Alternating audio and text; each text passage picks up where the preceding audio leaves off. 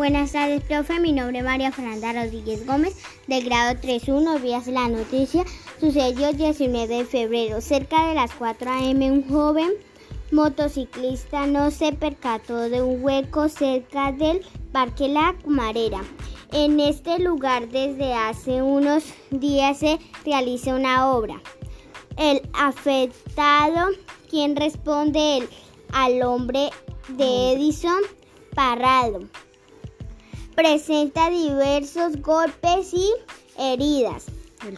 El cuerpo de bomberos lo traslada al hospital de Cumaral. Chao, profe, gracias.